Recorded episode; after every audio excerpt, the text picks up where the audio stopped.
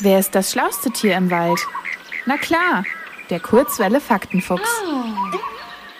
Wenn ihr eure Handflächen anschaut, dann seht ihr sehr viele Linien und Falten. Auch unsere Fingerspitzen haben viele kleine Linien, die bei näherem Hinschauen auffallen.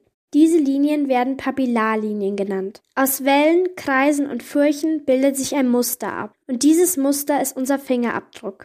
Er ist bei jedem Menschen einzigartig. Selbst eineiige Zwillinge haben verschiedene Fingerabdrücke. Die Menschheit nutzt den Fingerabdruck schon sehr lange als Erkennungsmerkmal. Schon im dritten Jahrhundert vor Christus haben die Menschen in China so wichtige Dokumente unterschrieben. Der erste Europäer, der sich den Fingerabdruck zunutze machte, war der Brite William Herschel. Als er 1858 in Indien war, hat er damit seine Verträge unterschrieben. Doch schon bald hat er ihn zur Erkennung von VerbrecherInnen benutzt. Unsere Fingerabdrücke hinterlassen Spuren auf Gegenständen, die wir berühren. Der Abdruck entsteht, wenn sich Schweiß zwischen den Papillarlinien bildet. Auf glatten Oberflächen ist der Abdruck besonders leicht zu sehen. Mithilfe dieser Spur deckt die Polizei Verbrechen auf.